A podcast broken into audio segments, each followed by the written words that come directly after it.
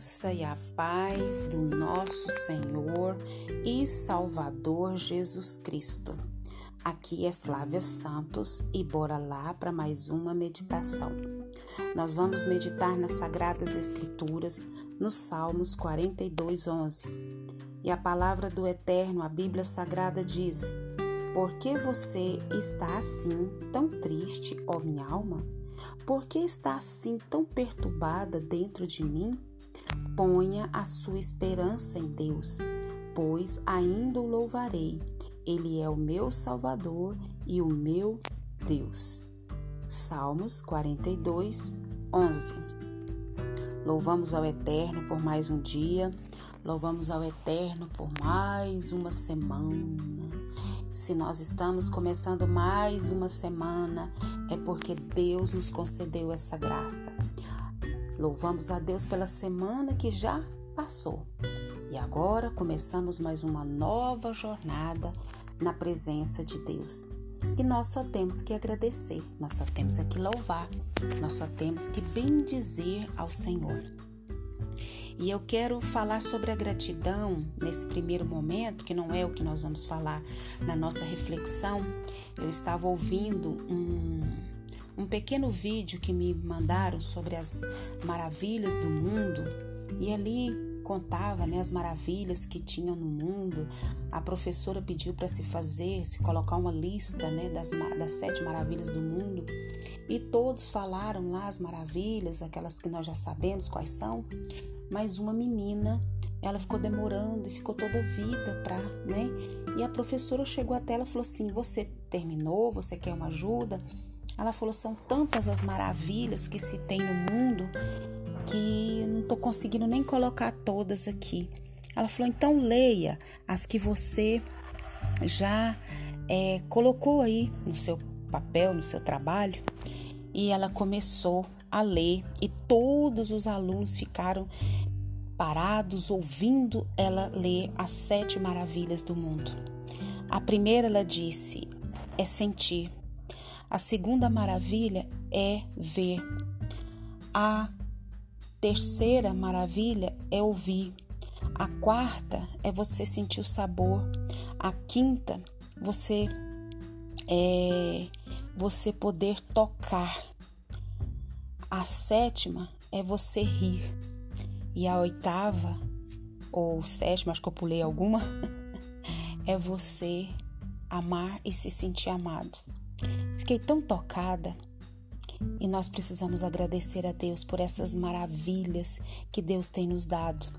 Que o Espírito Santo de Deus continue nos dando um coração agradecido por sentir, por ouvir, por enxergar, pelo, pelo sabor, pelo tocar, pelo sorrir, pelo amar pelo ser amado. Que essa semana a gente possa ser mais agradecido do que a semana que passou. E nós vamos falar hoje sobre a esperança. A, a nossa verdadeira esperança está em Deus. E nós lemos aqui o versículo que o salmista, que foi o, o salmo foi feito, escrito pelo rei Davi, porque está tão triste, ó minha alma? Quantos de nós estamos passando por tristeza na nossa alma? Porque está assim tão perturbada dentro de mim? Quantas vezes nos entristecemos? Quantas vezes nos perturbamos? Mas o salmista está dizendo: ponha a sua esperança em Deus. Então nós devemos colocar nossa esperança em Deus. Esperança é esperar, é aguardar. Eu vou esperar em Deus, eu vou aguardar em Deus, eu vou confiar em Deus. Eu vou colocar as minhas expectativas, as expectativas da minha vida em Deus. A minha esperança é Deus. Como diz em Hebreus 11, versículo 1, a fé é a certeza daquilo que esperamos, mesmo que a gente não está vendo nada, mas nós estamos o quê? Esperando, esperando nesse Deus todo poderoso. Então esse Salmo 42 provavelmente foi escrito pelo rei Davi, e esse salmo fala de um desejo intenso por Deus. O salmo começa com Davi oprimido e desejoso por quê? Por libertação, como eu e você também. Estamos tristes, queremos ser libertos, estamos angustiados, queremos ser libertos, estamos perturbados, queremos ser libertos. E, esses salmos, como tantos outros, são salmos especiais, porque eles cantam, eles falam da graça redentora do nosso Senhor e Salvador. É, Fala-se que também os estudiosos que esse salmo provavelmente ele tenha sido composto quando o rei Davi fugia de Salomão. E outra coisa que eu acho interessante desse salmo é nós sentimos o clamor do coração de um homem que quer mais de Deus mais do que qualquer outra coisa. Nós precisamos almejar, ansiar, buscar Deus mais do que qualquer outra coisa. Então, é, o versículo que nós lemos fala sobre isso, né? Da alma que está abatida, está triste, está perturbada, e é para colocar essa esperança em quem? Às vezes a gente fica colocando a esperança em pessoas, colocando em coisas, em status. E, e o Senhor, Ele é o nosso Deus, Ele, Ele nos abençoa, Ele nos dá vida, Ele nos dá vida eterna. Deus não mente, por isso nós podemos esperar, confiar nele, colocar toda a nossa expectativa nele, colocar todas as nossas fichas nele. A esperança é confiar no que ainda não vemos. Eu não vi, mas eu estou confiando. Eu estou confiando em Deus. Muitas vezes nós colocamos a nossa esperança nas coisas erradas. Colocamos a nossa esperança no dinheiro, colocamos a nossa esperança no emprego, colocamos a nossa esperança em pessoas, colocamos a nossa esperança em nossa capacidade. Todas essas coisas podem falhar, mas Deus nunca falha. Ter esperança em Deus é colocar a nossa confiança o quê? Na pessoa certa. A esperança produz bons frutos na nossa vida. Se vivemos com confiança, o medo diminui, o medo vai se afastando e crescemos o que? Na perseverança e somos mais alegres. E nós devemos o que? Colocar totalmente a nossa esperança em Deus.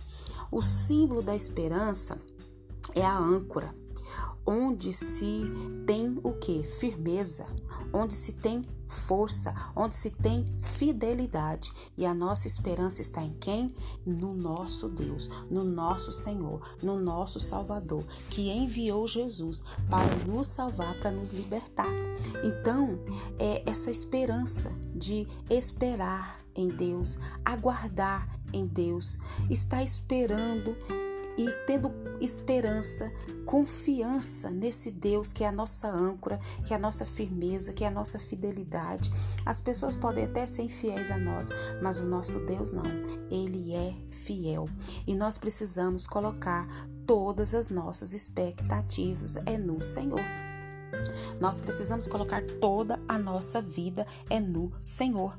Se lembre do símbolo da esperança, âncora é onde tem firmeza, aonde tem força, aonde tem fidelidade, aonde tem amor, aonde tem compromisso. E isso só em Deus, só em Jesus.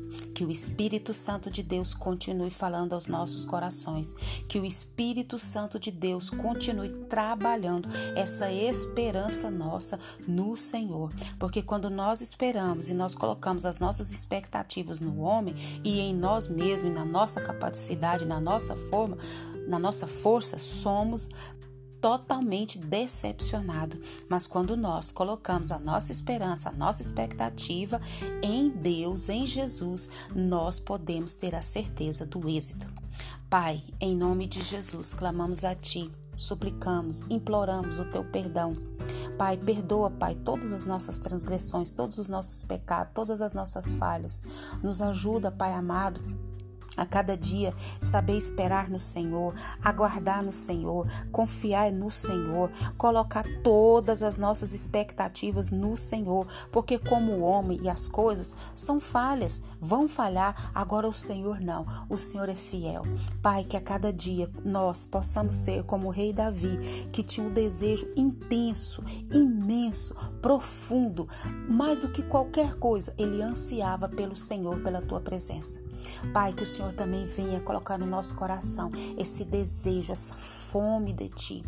Pai, queremos agradecer por mais uma semana que passou, queremos agradecer por essa que já se iniciou, queremos pedir ao Senhor que nos dê sabedoria, nos dê entendimento, nos dê graça para poder conduzir de maneira sábia, de maneira equilibrada todas as demandas dessa semana, desse mês, desse ano.